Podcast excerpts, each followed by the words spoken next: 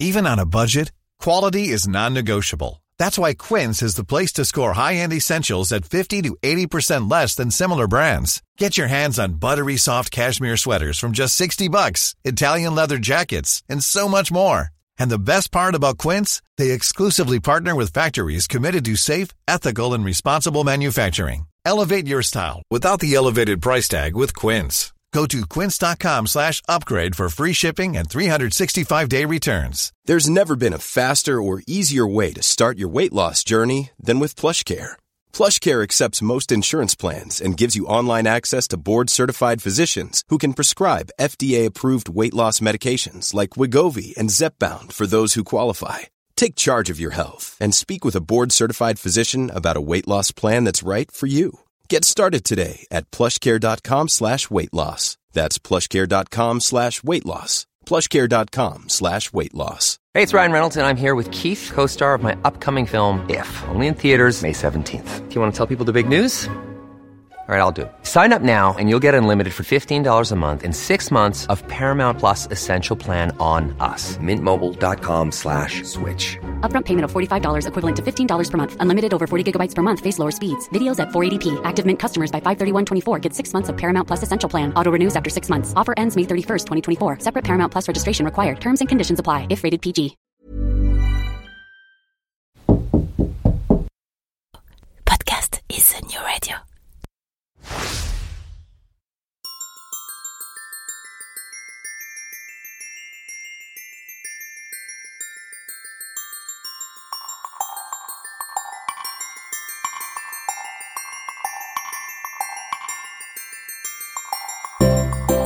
Bon matin et bienvenue dans la saison 3 de Fais-tu. Déjà, déjà la saison 3. Je pense que lorsque j'ai commencé, on me disait que ce concept manquait peut-être un petit peu de profondeur et que je risquais de vite me retrouver à court de sujet, et bah pour le coup, j'en connais qui sont mis une sacrée bûche dans l'œil.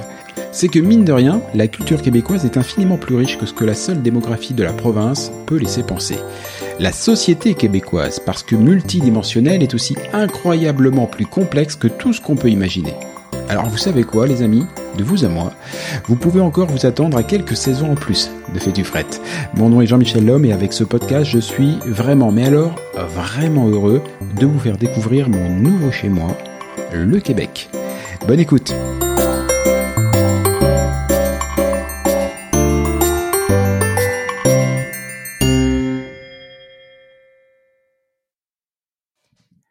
Si depuis le lancement de ce podcast, je n'ai toujours pas réussi à vous convaincre que nos voisins québécois sont avant tout des cousins nord-américains, l'épisode du jour devrait vous ranger définitivement du côté obscur de la force.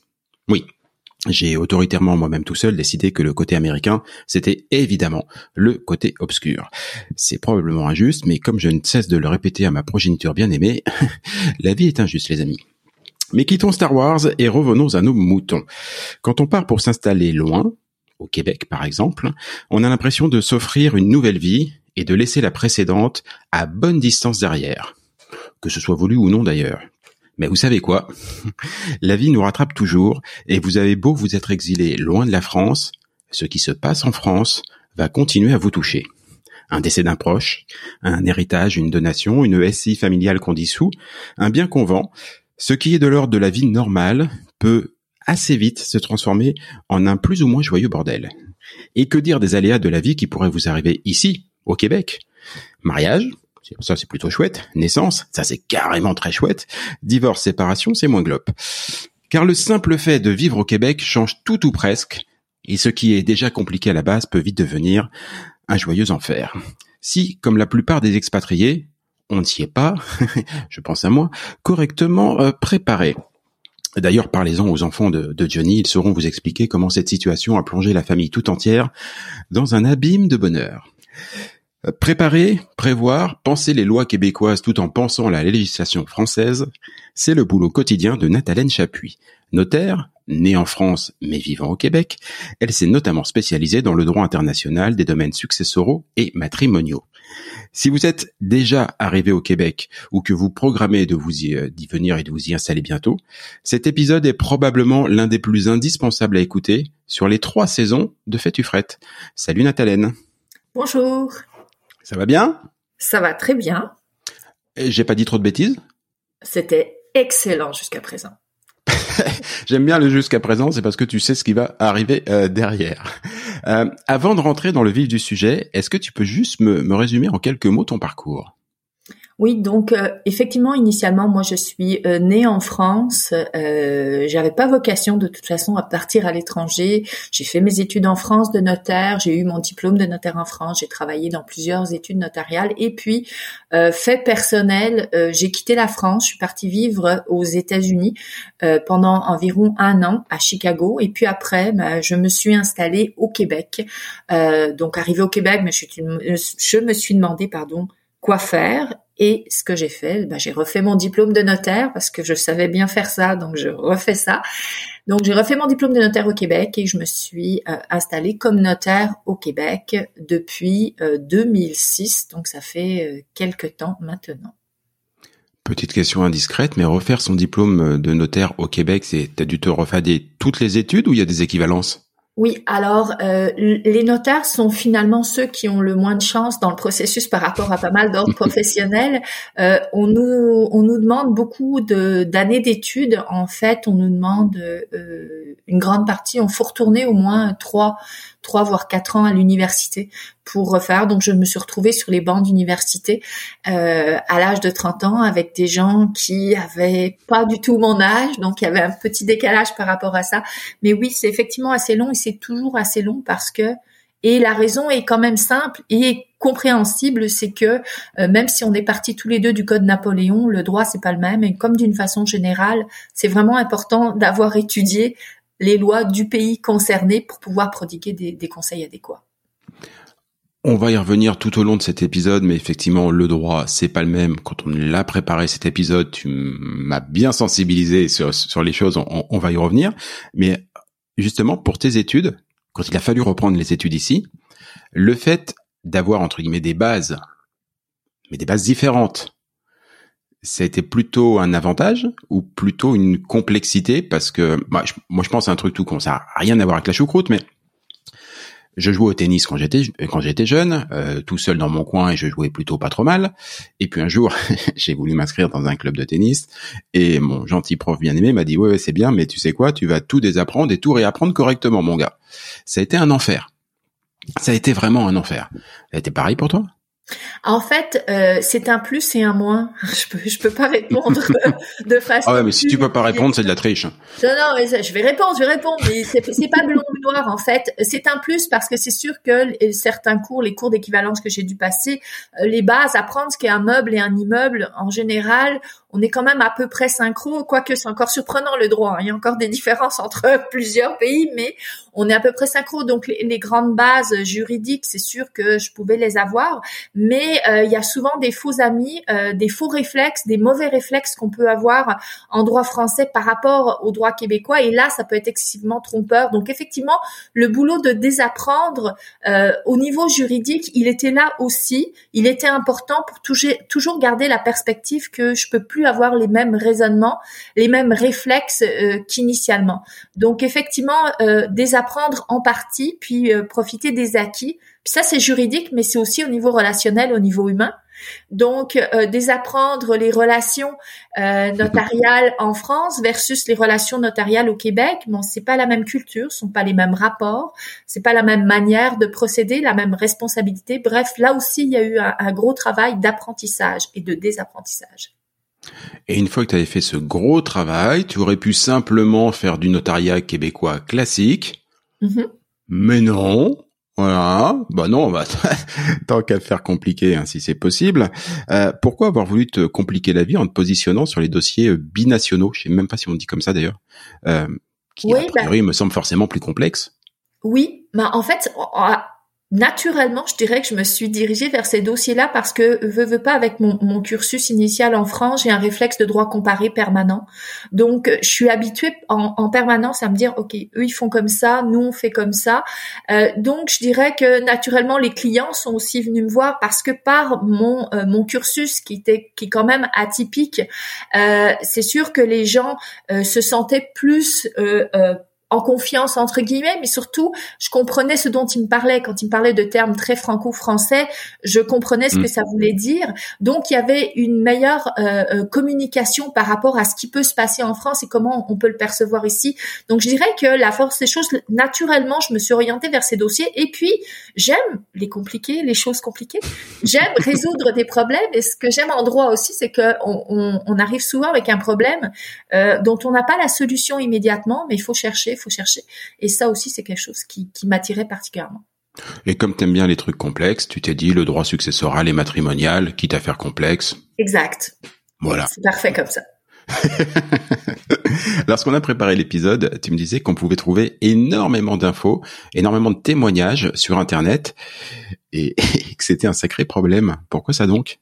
Oui, alors une fois encore, c'est un peu comme apprendre des apprendre. Il y a des plus et il y a des moins. Il y a des plus parce que euh, euh, il y a une possibilité d'avoir une source importante d'informations. Donc, quand on veut euh, chercher un renseignement d'ordre général, on, on sait on a la possibilité d'accéder à plusieurs informations de tout type. Donc ça, c'est bien pour une information, je dirais, de première ligne. En gros, euh, quand on, on s'est coupé, euh, savoir est-ce que je mets un pansement, est-ce que je mets un gros pansement, un petit pansement, en gros, ça c'est information de première ligne. Par contre, euh, si on veut se faire diagnostiquer une maladie, euh, ça, c'est plus bon, ce genre d'informations, parce qu'à chaque fois, ce sont des informations d'ordre général qui ne s'appliquent pas à notre cas. Et Dieu sait si en droit civil et puis en fiscalité, c'est la même chose. Il y a toujours l'exception parce que on est dans ce cas-là et pas dans ce cas-là, qui fait que le raisonnement ne peut pas être tenu. Et puis, c'est pas pour rien qu'on étudie pendant des années et des années dans le domaine. Deux fois même. Tous. Oui, c'est ça. Euh, c'est parce qu'il y a énormément de nuances à voir. Il y a une vision global à avoir à la fois la perspective euh, euh, française puis la perspective d'autres professionnels.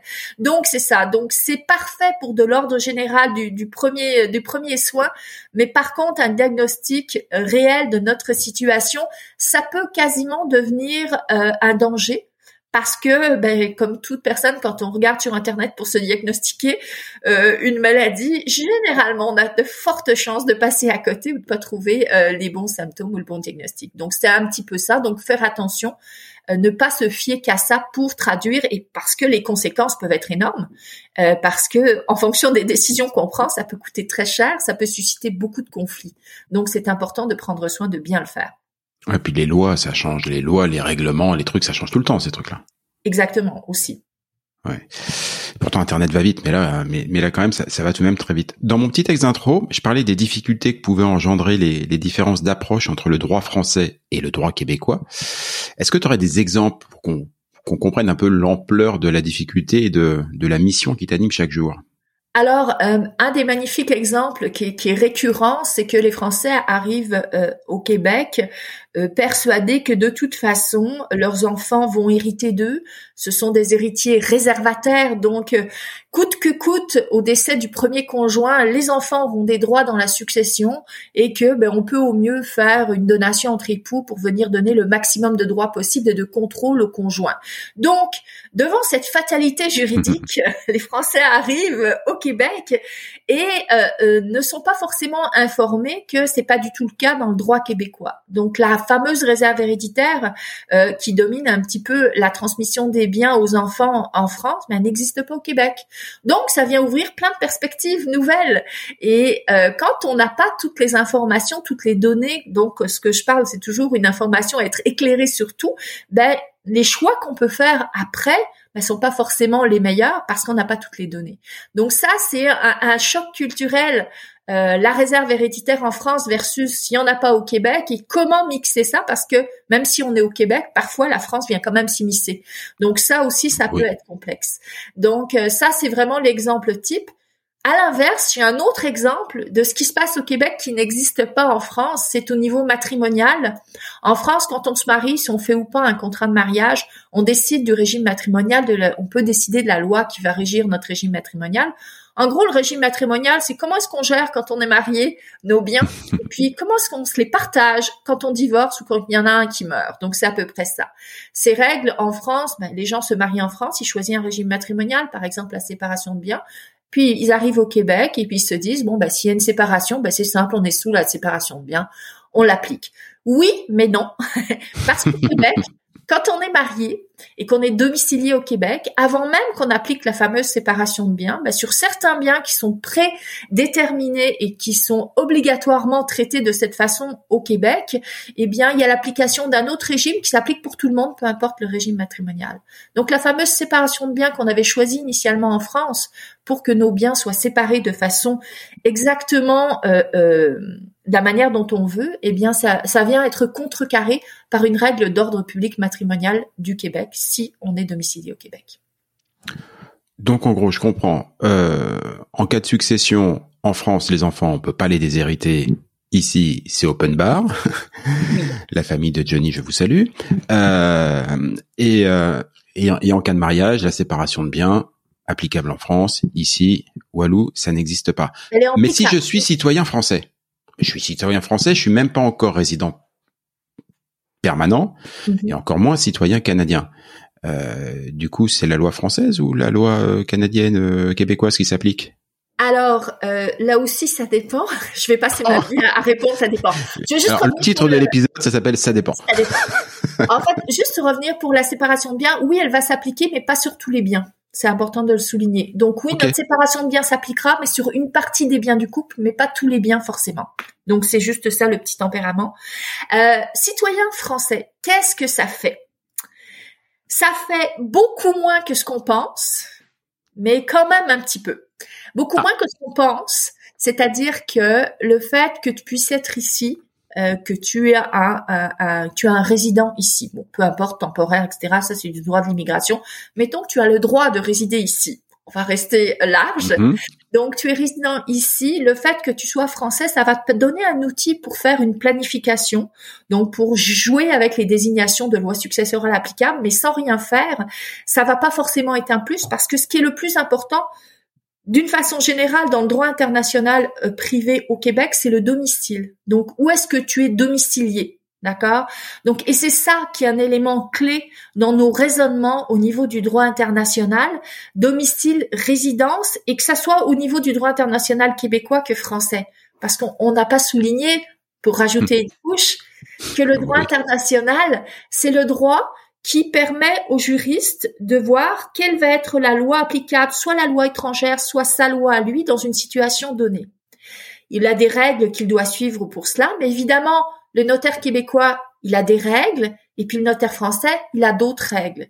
Donc on n'a pas les mêmes règles. Donc pour une situation identique, le notaire français et le notaire québécois, ils vont pas suivre les mêmes règles. Ils vont peut-être aboutir au même résultat, mais sans suivre les mêmes règles. Donc que ça soit dans les critères euh, euh, du notaire québécois ou d'une façon générale les critères du droit international dans plusieurs pays, c'est souvent plus le domicile qui compte. Puis là, c'est très général, hein, mais en matière successorale, par exemple, ben c'est souvent le domicile qui prévaut. Donc, peu importe que tu sois français, que tu sois canadien, que tu sois d'une autre euh, citoyenneté, c'est un, un, critère fondamental. Après, la citoyenneté, ça peut être un outil super performant à utiliser. Ça peut être vraiment intéressant d'avoir plusieurs nationalités euh, pour faire une planification qui correspond plus à ce qu'on veut. D'où l'intérêt de faire quelque chose, une planification vraiment personnalisée, voire de la faire évoluer, parce que je donnais mon cas, euh, c'est un secret pour personne, c'était mon cas tout à l'heure, à savoir résident temporaire.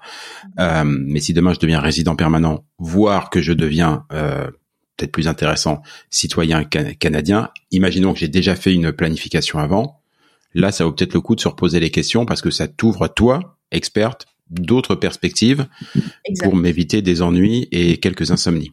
Exact. Alors, et parfois même, on fait la planif, la personne n'a pas encore la citoyenneté canadienne, mais elle est en cours, on le sait. Donc, on peut parfaitement faire la planif en projetant que on prie, on, met des cierges et on se dit elle va pas mourir dans les trois semaines qui viennent. Et puis bon euh, et elle va être canadienne au moment de la planif. Donc même si on l'a pas forcément mais qu'on sait qu'on est en processus 2 on peut le faire.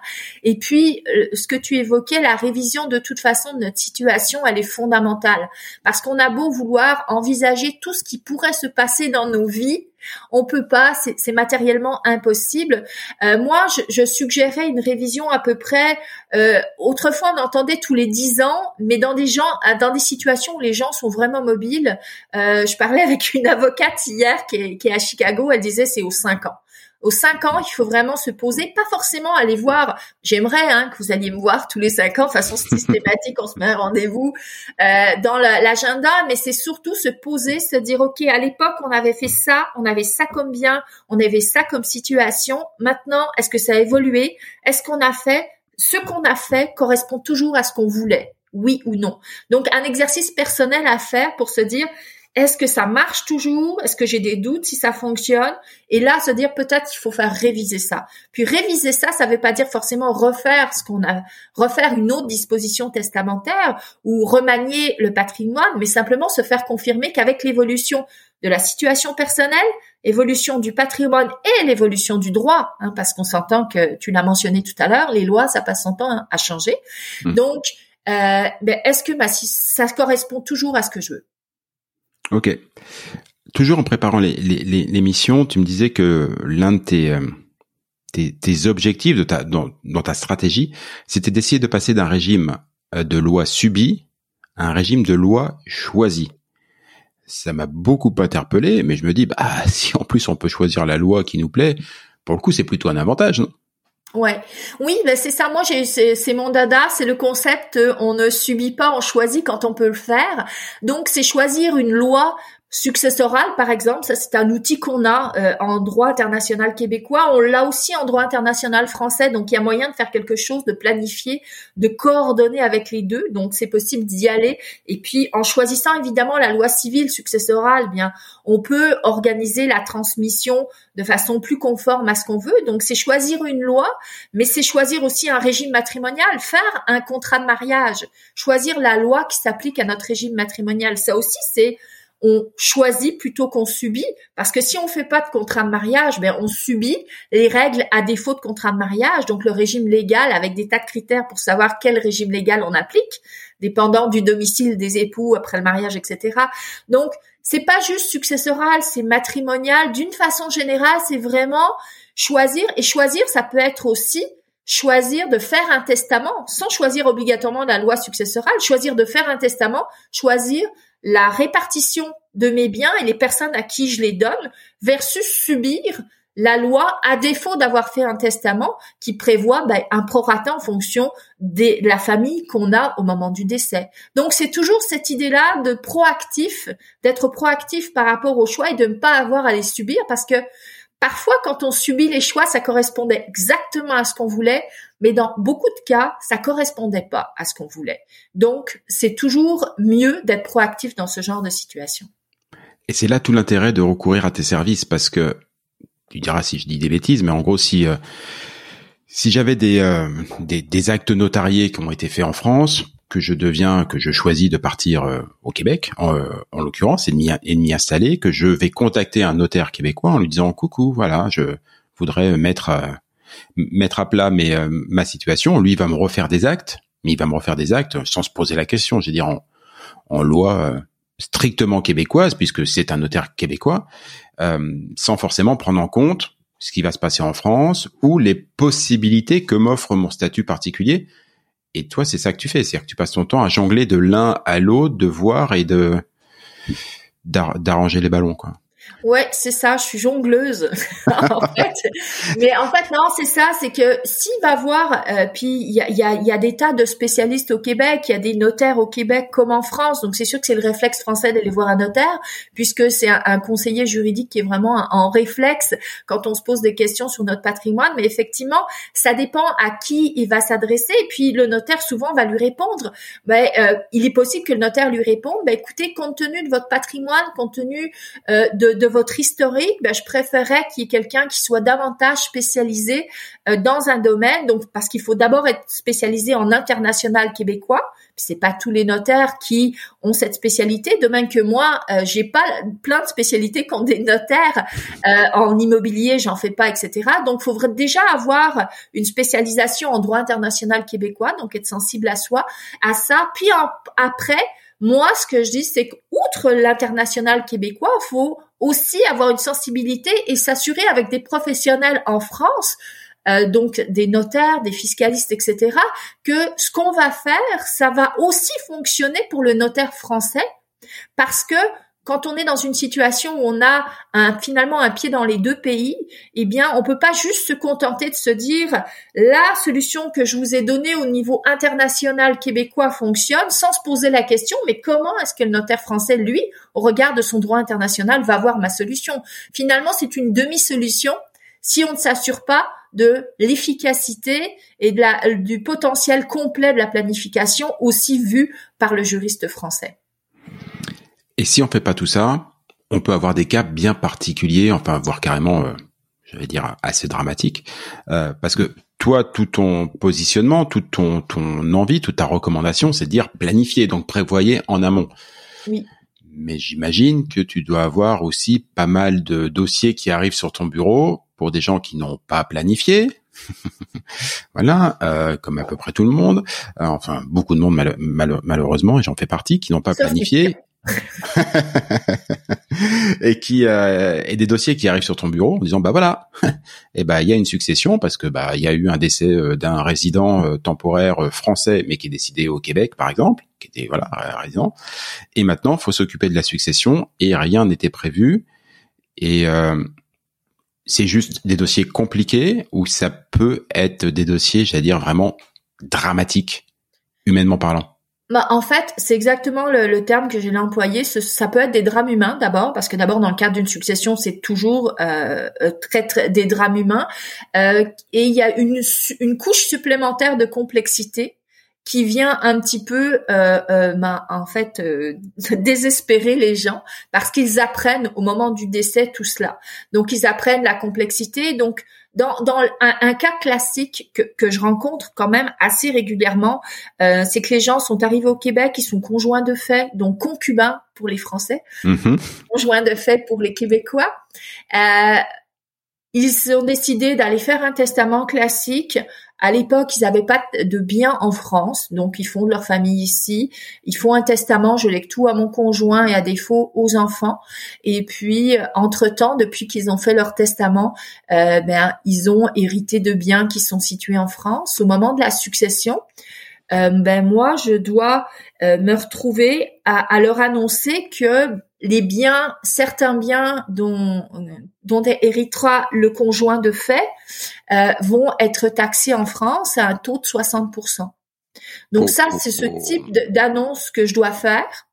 Donc, euh, outre le fait qu'on vient de perdre un conjoint, outre le fait qu'on doit gérer ça, tout, tout l'aspect humain très difficile, ben, je dois rajouter le fait que ben, il va y avoir un impact, il y a un impact direct fiscal en France, il y a un impact civil aussi parce que le fameux testament qui a été fait, si par exemple il y avait euh, des immeubles en France, ben, il pourra pas être pleinement applicable parce que les enfants ils ont des droits, même si on a tous les mmh conjoints. Pourquoi? Parce que la France est impliquée. Bref, donc il y a un coût, il y a un coût relatif à ça, un coût émotif dans le sens où non, ça sera pas simple. Même les, parce que ça c'est le mot d'ordre. Moi, les gens quand ils viennent me voir, ils me disent bon, je vous explique. J'ai des biens dans sept pays. Je me suis mariée cinq fois. Euh, j'ai euh, huit enfants dans douze pays différents. Mais vous allez me faire ça quelque chose de très simple. Donc c'est sûr que la simplicité est toute relative. Mais quand on arrive sans planification ou avec une planification qui n'était pas adaptée sur la vision globale, on arrive forcément un coût supplémentaire, un coût humain qui est énorme parce que surcoût, donc peut-être plus de liquidité dans la succession ou pas assez ou beaucoup moins, il en reste beaucoup moins aux, héritiers d'abord, et puis le fait que un testament puisse ne pas être totalement applicable ou que les enfants puissent avoir un droit de réclamer quelque chose, mais ça sème pas forcément une bonne ambiance. Mmh dans, dans la succession. Et s'il y a eu des rancœurs qui ont été un petit peu cachés par le passé, etc., ça peut ressortir et ça peut véritablement créer quelque chose de, très désagréable pour, pour la famille d'une façon générale. Donc ça aussi, pour l'aspect humain, plus c'est simple, entre guillemets, plus ça a été planifié, mieux ça peut se passer en termes de coûts, puis en termes d'autorisation à demander à quelqu'un. Donc évidemment, ça se passe mieux. Oui, parce que euh, on peut se retrouver dans des cas où, euh, indépendamment des implications euh, fiscales, c'est jamais rigolo de perdre de l'argent ou des choses comme ça et tout, mais on peut se retrouver dans des cas où, j'imagine en tout cas, les volontés du défunt ou les volontés supposées du défunt, pour X raisons, ne peuvent pas être exactement. Être, être réalisé et que la loi nous oblige à réaliser exactement ce qu'il ne voulait surtout pas qu'il advienne. Tout à fait, tout à fait. Et souvent, le conjoint, euh, quand il fait un leg au conjoint survivant, c'est parce qu'il lui dit bon bah je te donne les rênes, c'est toi qui as le contrôle, et puis je veux que tu ne sois pas embêté entre guillemets à devoir gérer avec euh, le consentement de quelqu'un d'autre, et puis à ton décès, tu transmettras aux enfants. Et ça, c'est pas possible forcément. Faut que ça soit vraiment bien planifié, analysé selon les biens. Euh, D'où l'importance. Quand je prenais mon exemple, hein, ils ont fait ce testament-là, ils avaient rien en France. Après, ils ont hérité, ils ont acheté en France, etc. D'où l'importance de la révision régulière quand on a un changement important dans notre vie patrimoine personnel, etc. Euh, patrimoine, on l'a vu, hein, l'arrivée de biens en France, personnel, euh, c'est divorce, remariage, euh, enfant d'un premier lit. Alors ça, c'est les termes juridiques toujours euh, poétiques. enfant d'un premier lit. Joli. Et puis euh, après second seconde épouse, seconde épouse, et euh, on parlait de Johnny. Euh, Mm. Bon ben on est en plein dedans quoi. C'est un festival. Exact. Euh, autre question, et j'imagine que la réponse, ça va être ça dépend, mais c'est pas grave, je suis fou, je suis dingue aujourd'hui, je, je, je, je l'attends quand même. Euh, Qu'est-ce qu'est le pire? Quelqu'un qui n'a rien planifié du tout ou quelqu'un qui a mal planifié? Ryan Reynolds here from Mint Mobile. With the price of just about everything going up during inflation, we thought we'd bring our prices down. So to help us, we brought in a reverse auctioneer, which is apparently a thing. Mint Mobile unlimited premium wireless. Ready to get 30, 30, bit to get 30, bit to get 20, 20, 20, bit to get 20, 20, bit to get 15, 15, 15, 15 just 15 bucks a month. So, Give it a try at mintmobile.com slash switch. $45 upfront for three months plus taxes and fees. Promo for new customers for limited time. Unlimited more than 40 gigabytes per month. Slows. Full terms at mintmobile.com. I'm Sandra, and I'm just the professional your small business was looking for. But you didn't hire me because you didn't use LinkedIn jobs. LinkedIn has professionals you can't find anywhere else, including those who aren't actively looking for a new job but might be open to the perfect role, like me. In a given month, over 70% of LinkedIn users don't visit other leading job sites. So if you're not looking on LinkedIn, you'll miss out on great candidates like Sandra. Start hiring professionals like a professional. Post your free job on linkedin.com/achieve slash achieve today. Euh, écoute, d'expérience, puis bon, je, je je révélerai pas mon âge, mais je te révélerai que ça fait pas mal de temps, 20, au-delà de 25 ans que je vois des successions. Euh, je pense sincèrement que c'est la mauvaise planification qui est pire que l'absence. Parfois, quand on subit, c'est moins pire que quand on a mal choisi. Ah voilà un sous-titre, un, un sous-titrage à rajouter à ton à ton mantra loi subie versus loi choisie. Exact. Voilà. Il y, a, il y a- il y a une petite couche à rajouter. Est-ce que tout le monde, j'entends par là euh, tous ceux qui viennent s'établir pour un temps au Québec, est-ce que tout le monde a intérêt à mettre en œuvre ce type de planification dès son arrivée, quel que soit son profil, son patrimoine, euh, son, état Alors, euh, je t'avais répondu, en théorie, oui. Alors maintenant, ça change de ça dépend et c'est bien, hein, J'apprécie. On voit on voit le on voit les études de notarial avec euh, il y a du vocabulaire. C'est ça, j'ai- j'ai plein d'alternatives, je varie. en fait, en, en théorie, moi, je, effectivement, je conseillerais à, à l'arrivée de, de faire une analyse de, de- des besoins, etc. Euh, dans la vraie vie, on, on l'a tous fait. On est arrivé dans d'autres pays.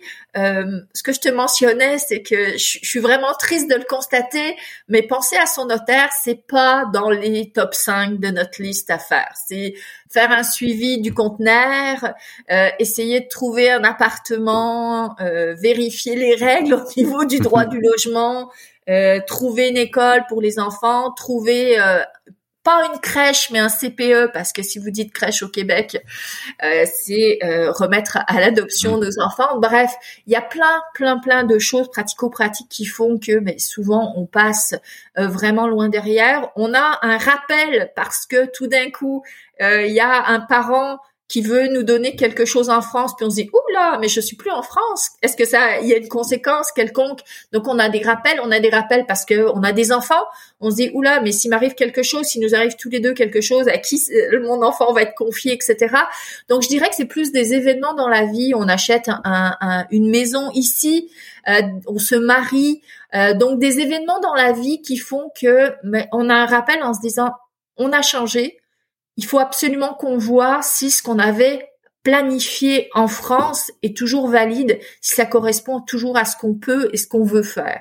Donc, c'est plus la vie qui vient rappeler à, mon bon souvenir, mais je te dirais qu'effectivement, moi, je conseille euh, rapidement de venir faire ce bilan, quitte à ne pas tout de suite poser les gestes, parce que parfois, parfois, il m'est arrivé dans des planifications de dire, bah, pour l'instant, restez comme ça. Puis on va voir en fonction d'un élément qui change. C'est, c'est, ça débouche pas forcément sur un grand, euh, un grand chantier pendant 15 ans. Là, faut pas, faut pas stresser mhm. avec ça. Mais c'est toujours bien d'avoir une mise au point, un suivi avec un regard spécifique du Québec sur la situation parce qu'on a trop tendance quand on arrive ici à continuer et je l'ai fait hein, alors mais à culpa euh, on l'a tous fait à raisonner avec ce qu'on connaît c'est-à-dire à parler euh, à, demander aux gens si on peut payer par carte bleue à parler de la sécu euh, bref on a tout fait puis si on gagne le SMIC on gagne pas le SMIC bref puis à un moment mm. donné, on comprend que c'est plus les mêmes références et puis on évolue doucement, mais c'est exactement la même chose en juridique. Joyeuseté quand même, c'est vrai. C'est vrai qu'il y a des trucs assez sympas. Euh, quand on, pour ceux qui vont revenir en France, parce que effectivement la, la, la plupart que des, gens qui arrivent ici ont dans l'idée en tout cas de s'y installer, de devenir résidents permanents, peut-être même citoyens en tout cas de, de, faire leur vie ici, mais certains vont repartir, soit par choix, soit parce que finalement ça leur a pas plu ou, ou des choses comme ça et tout. Si, si entre si entre temps ils sont passés entre tes mains expertes, n'est-ce pas, euh, et que tu leur as fait une planification en raisonnant global. Imaginons, ils sont français, ils s'installent au Québec, puis finalement ils repartent en France. Est-ce que quand ils arrivent en France, ils ont besoin de faire des modifications? Ou est-ce que justement le fait d'avoir pensé global au départ te permet de faire que ce qui était prévu va pouvoir euh, s'adapter euh, quoi qu'il arrive à cette nouvelle configuration qui redevient presque une configuration franco-française? Ok. Bon, je savais que ça t'a manqué, fait que je vais te répondre, ça dépend. En fait, la planification globale, on l'a faite en, pensant le fait qu'ils sont des résidents fiscaux canadiens, qui sont domiciliés civilement euh, au Canada. S'ils bougent, qu'est-ce que ça fait? Euh, Parfois, le testament, d'un point de vue purement théorique, le, notaire français va le voir et malgré le changement de domicile, il reste valide. Pourquoi? Parce qu'on a procédé à des désignations de loi applicables, ça fonctionne. Maintenant, il y a des situations qui font que d'un point de vue fiscal, le coût est important. Pourquoi? Parce que leur patrimoine change. Il y a des gens qui partent du Québec, qui décident, ils vendent tout. Ils gardent rien au Québec, ils rapatrient tout en France. Il y a des gens qui décident de garder du patrimoine au Québec. Donc ça aussi, ça peut varier. Il y a des gens qui décident de louer tout d'un coup un, un, bien au Québec, qui décident de garder des REER au Québec, parce que ça peut être un avantage au niveau fiscal. Bref, ça dépend de la manière dont on repart. Puis il y a des gens qui décident de repartir en France, puis finalement reviennent parce que ils sont pas, manque. qu'ils sont revenus en France, puis que tout va bien aller, puis ils découvrent que ça fait 15 ans qu'ils sont plus en France, puis que ça correspond plus vraiment à ce qu'ils souhaitent, puis ils ont une, opportunité de travail, ils repartent ailleurs. Bref, moi, ce que je conseille toujours dans ce cas-là, c'est que ben, d'aller voir leur notaire en France, puis de leur dire, nous, on a fait ça. Est-ce que ça fonctionne pour vous toujours? Est-ce que ça, ça fonctionne, ça marche Le fait que ça soit un acte qui a été fait ici, un testament notarié ici, c'est pas en soi un problème puisque euh, il va être reconnu euh, normalement par le notaire français, mais c'est surtout est-ce que le notaire français, si j'ai désigné la loi québécoise applicable, il va être à l'aise, il va devoir aller vérifier quelle est la loi applicable. Donc ça aussi, c'est pas forcément compliqué. Est-ce que ça correspond toujours à ce qu'on veut aussi est-ce qu'on veut repartir avec un schéma classique plus franco-français, avec un notaire français qui sera lui, cette fois-ci, si le domicile est en France, ce sera lui le notaire principal de la succession. Donc en gros, faut son avis à lui pour voir, bon ben, qu'est-ce que vous en pensez Puis là encore, c'est un peu comme ce dont on parlait au Québec. C'est pas tous les notaires en France qui sont spécialisés en international, d'accord?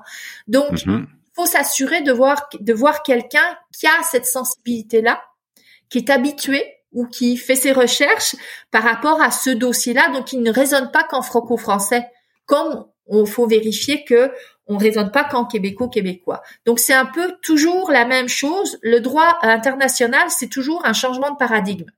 Donc c'est ça qui est fascinant avec ce droit-là, qui est complexe aussi à comprendre, c'est que dépendant d'où on se situe, nos paradigmes changent. Donc là aussi, moi, je conseillerais plutôt une révision euh, par le notaire français. Ils peuvent aussi venir me voir hein, par rapport à ce qu'on a fait pour aussi donner peut-être des conseils par rapport au, départ. Euh, patrimoine, est-ce que j'ai intérêt ou pas à garder ça? Est-ce que la disposition testamentaire va toujours s'appliquer? Etc.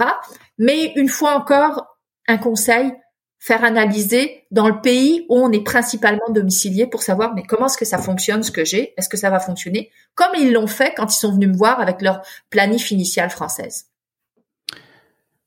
Pour terminer cet épisode, tes conseils, on vient juste pour les résumer, pour, euh, pour, bien conclure, pour ceux qui euh, envisagent de, de, de partir euh, et ceux qui sont déjà là. Pour ceux qui envisagent de partir, qu'est-ce qu'ils devraient faire? Je te parle pas de ce qu'ils font. On a bien compris que effectivement, on le sait toi et moi, quand on arrive en général, on pense à autre chose. Mais puisqu'ils auront écouté ce, podcast, déjà, ça veut dire qu'ils ont bon goût. Euh, mais autant leur donner les bons conseils avant de partir. Est-ce qu'ils doivent faire quelque chose pour faire les choses bien, ou est-ce qu'ils attendent d'être arrivés? Et j'imagine que le premier conseil quand ils arrivent, c'est de venir te voir. Oui, bah avant de partir, si on était dans un monde parfait, effectivement, euh, je pense que ce serait pas mal de, de, de consulter pour connaître les conséquences, euh, les conséquences par rapport aux gestes qu'ils pourraient poser avant de partir, parce que parfois, quand ils vont partir, on leur conseille en vis-à-vis du droit français de dire ok, faites ça, faites ça, faites ça avant de partir pour être sûr que au niveau du droit international français, ça soit euh, correct et vous soyez bien. Ben, juste valider si les gestes qu'ils posent en vue de leur départ par rapport à la France, bah, finalement vont être si bénéfiques que ça si on regarde au travers du prisme québécois. Ah oui, c'est vrai que ça change tout. Alors, là, c'est parce qu'effectivement, les paradigmes. Bah exactement. Non, mais c'est exactement ça. C'est vrai que quand on est euh, très prévoyant, et je me souviens, moi, c'est un conseil qu'on m'avait donné avant de partir, que je n'ai évidemment pas suivi parce que parce que c'est moi, quoi. Voilà. Euh, mais on m'avait dit, oui, avant de partir, euh, va voir ton notaire et mets tout en ordre. Et en fait, sauf à avoir effectivement un notaire qui est déjà bien calé en droit international et tout ça et tout, mais le bon notaire plutôt à consulter au départ, c'est plutôt quelqu'un comme toi, en l'occurrence plutôt toi parce que vous n'êtes pas 12 000 sur la place à faire ce que tu fais, euh, pour justement tout de suite intégrer la dimension internationale parce que si je mets mes affaires euh, au clair en France, super, la France est, est, est très contente, sauf que si m'arrive malheur par exemple une fois que je suis en sol québécois et que je suis résident québécois, d'après tout ce que tu nous as dit au cours de cet épisode, eh ben ça va clairement pas être simple. Ouais, ben c'est ça. Donc d'une façon générale, quand on, on pose un geste de planification, c'est de se soucier toujours. Donc qu'on soit encore en France ou qu'on vienne d'arriver ici, ben, c'est toujours avoir la dimension qu'est-ce que ça va faire dans l'autre pays, tout simplement. Donc les planifications, euh, euh, moi, je suis déjà ultra spécialisée. Je m'occupe pas de tous les pays du monde. Je m'occupe pas de tous les droits du monde, juste préciser. Et s'il y a quelqu'un qui vous explique qu'il est spécialiste à la fois euh, de tous les pays du monde, du droit civil de tous les pays du monde, du fiscal, doutez, doutez. c'est un minimum, ouais. C'est ça. Donc, en fait, c'est surtout un travail d'équipe. Parce que, par exemple, si la planif du notaire français des gens qui sont encore en France est proposée, ben, moi, voir avec le notaire, OK, qu'est-ce que ça peut donner ici, qu'est-ce qu'on peut faire. Et très souvent, je travaille en collaboration avec des notaires, avec des avocats, avec des fiscalistes qui soient en France ou avec des notaires, des avocats, des fiscalistes qui sont au Québec. Donc, c'est un travail de collaboration. Chacun a son domaine d'expertise est en mesure de dire, attention, moi, de mon point de vue à moi, ça fait ça. S'il y a un, fiscaliste qui vous dit, faites ça parce que faites une donation partage, parce que gardez-vous l'usufruit, parce qu'on va avoir un gain énorme au niveau euh, des droits de succession en France, attention, faut valider que le fiscaliste au Canada vous dit, ouais, ben, ce que vous allez faire là, pour un résident fiscal canadien, c'est pas forcément une, une économie aussi substantielle.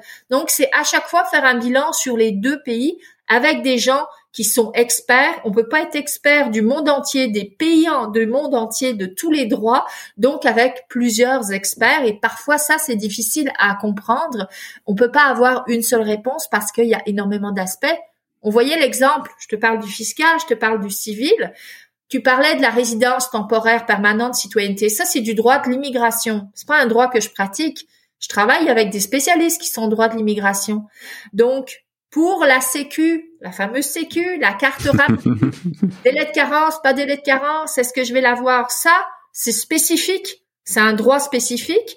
Les critères ne sont pas forcément les mêmes, ils sont parfois, ils se croisent, ils peuvent être communs, mais une résidence fiscale, un domicile civil, c'est pas forcément les mêmes critères, ça peut être effectivement les mêmes, et donc chacun doit pouvoir s'exprimer dans un domaine spécifique. C'est sûr qu'on a des indices. Depuis le temps que je travaille là-dedans, il y a des réflexes que j'ai, c'est évident. Mais c'est clair qu'on a toujours le besoin d'un expert et d'un expert qui a fait des études dans le pays concerné et qui sait exactement, qui a été sur les bancs d'école, et c'est pas pour valoriser toutes les années que j'ai dû faire à me enceinte, pas enceinte, dans les bancs de l'université de Montréal, mais c'est juste pour dire, on peut pas émettre d'opinion, une opinion valide, si on n'a pas une connaissance approfondie du domaine, donc on n'a pas étudié le droit, la fiscalité, la comptabilité, peu importe, mais le domaine du pays concerné. Et si on a un, diplôme d'un autre pays, c'est un plus, c'est merveilleux, mais c'est vraiment fondamental de s'assurer qu'on a eu la formation adéquate pour pouvoir prodiguer ces conseils. En t'écoutant, je me rends compte qu'au début de, de, cet épisode, dans mon intro, en fait, je me, j'ai fait une gourance, une boulette, hein, une, une cagade, comme on dit. Euh, j'ai parlé de Star Wars. En fait, j'aurais dû parler de Mission Impossible. En, t'écoutant, je, je pense à Jim Phelps pour ceux qui se souviennent de la série originelle, euh, je parle pas de la version avec Tom Cruise, mais la série originelle qui passait à la télé, puisque ah j'étais trop jeune. moi, voilà, moi, moi, aussi c'est mon père qui m'a raconté. Euh, voilà. Et en fait, il commençait chaque épisode euh, en ouvrant un cahier. On lui confiait une mission, il ouvrait, il un cahier, il prenait des photos, il sélectionnait l'équipe adéquate pour cette mission, ce qui fait qu'on ne retrouvait pas toujours les mêmes acteurs dans chaque épisode, puisqu'à chaque fois ça changeait. En gros, bah, toi, t'es Jim Phelps.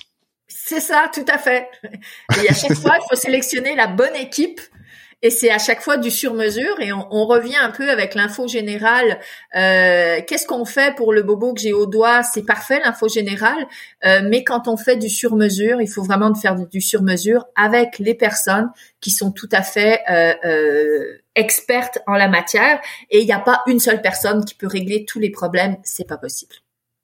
Bon, la bonne nouvelle dans tout ça, c'est que bon, c'est pas moi qui l'ai vu, hein, c'est mon père qui m'a raconté parce que j'ai encore 12 ans et demi. Euh, mais pour autant qu'il s'en souvienne, donc euh, Jim Phelps n'a jamais raté une seule euh, de ses missions. Il a toutes réussi euh, brillamment. Euh, Est-ce que c'est facile d'avoir un rendez-vous avec toi?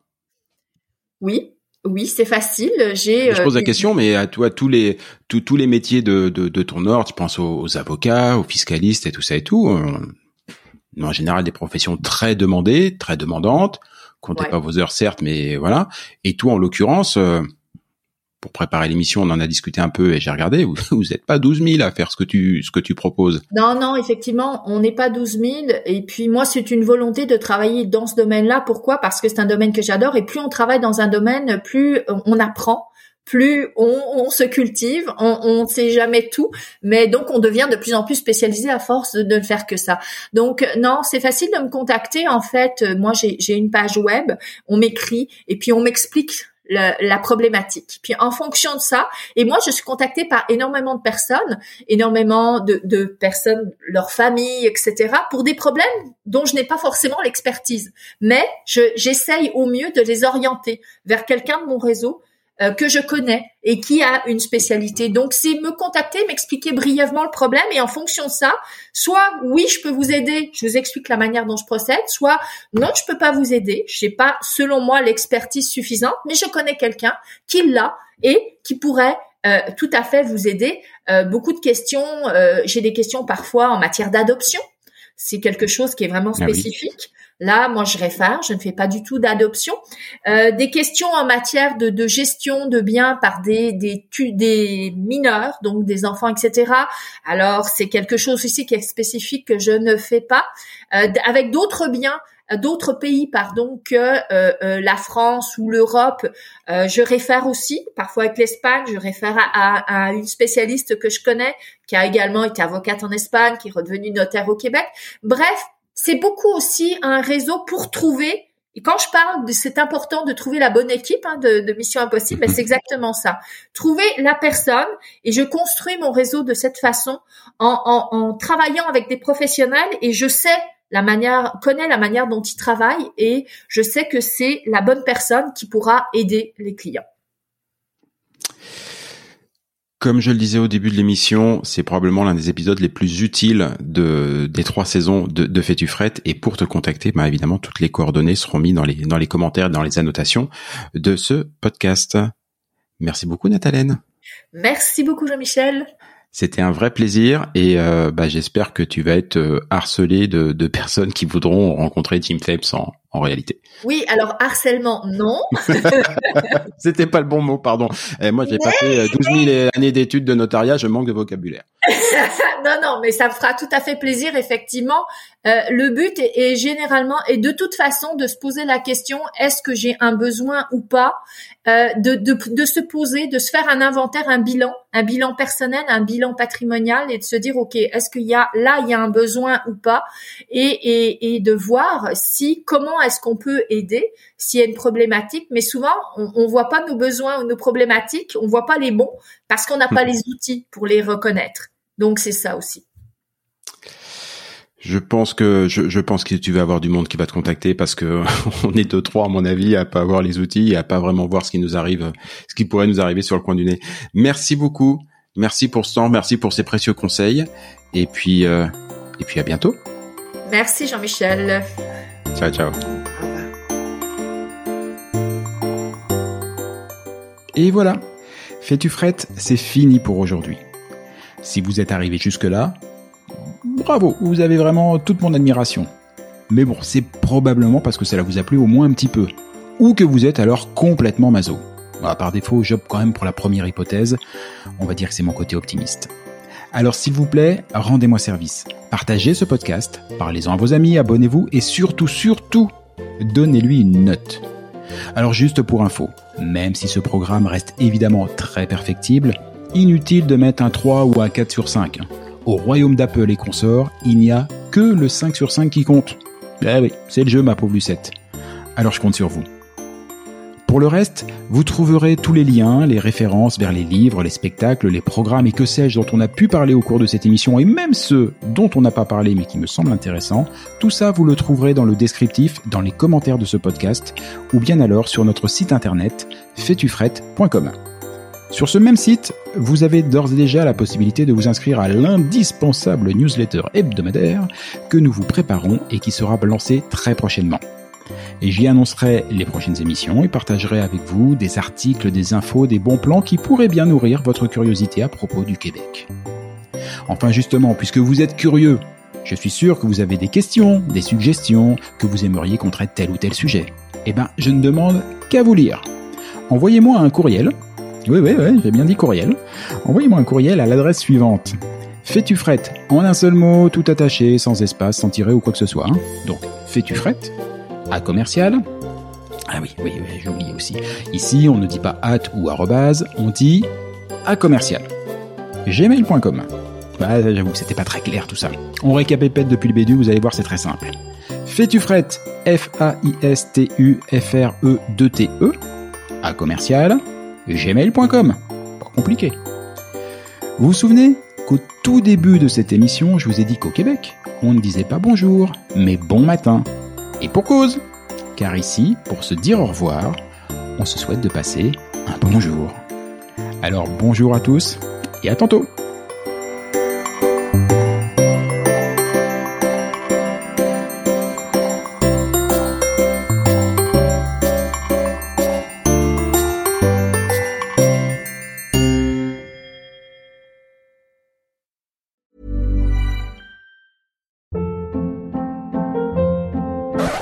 up. What was that? Boring. No flavor. That was as bad as those leftovers you ate all week. Kiki Palmer here, and it's time to say hello to something fresh and guilt-free. Hello Fresh. Jazz up dinner with pecan-crusted chicken or garlic butter shrimp scampi. Now that's music to my mouth. Hello Fresh. Let's get this dinner party started. Discover all the delicious possibilities at hellofresh.com. Imagine the softest sheets you've ever felt. Now imagine them getting even softer over time. That's what you'll feel with Bowl and Branch's organic cotton sheets. In a recent customer survey, 96% replied that Bowl and Branch sheets get softer with every wash. Start getting your best night's sleep in these sheets that get softer and softer for years to come. Try their sheets with a 30-night guarantee. Plus, get 15% off your first order at bowlandbranch.com. Code BUTTERY. Exclusions apply. See site for details. Hi, I'm Daniel, founder of Pretty Litter. Cats and cat owners deserve better than any old-fashioned litter. That's why I teamed up with scientists and veterinarians to create Pretty Litter. Its innovative crystal formula has superior odor control and weighs up to 80% less than clay litter. Pretty Litter even monitors health by changing colors to help detect early signs of potential illness. It's the world's smartest kitty litter. Go to prettylitter.com and use code ACAST for 20% off your first order and a free cat toy. Terms and conditions apply. See site for details.